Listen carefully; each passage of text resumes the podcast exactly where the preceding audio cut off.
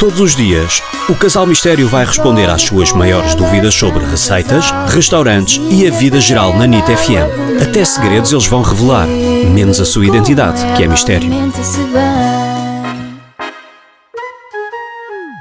Bom dia. Gostaria de fazer eh, um jantar especial e gostaria de saber o que é que me aconselha para uma entrada eh, em que os ingredientes não, não sejam muito difíceis de encontrar. Obrigado. Olá Bruno, temos a solução ideal para si e é aliás uma das minhas receitas preferidas e aliás está no nosso último livro. É a forma mais original de apresentar um pão com queijo. É É, espetacular, porque o pão é cortado como se fosse um tabuleiro de xadrez e depois vai tirando palito a palito cheio de queijo derretido no meio. É divinal. E o que é que precisa para fazer esta maravilha? É muito simples. Precisa de um pão lentejano, como é óbvio.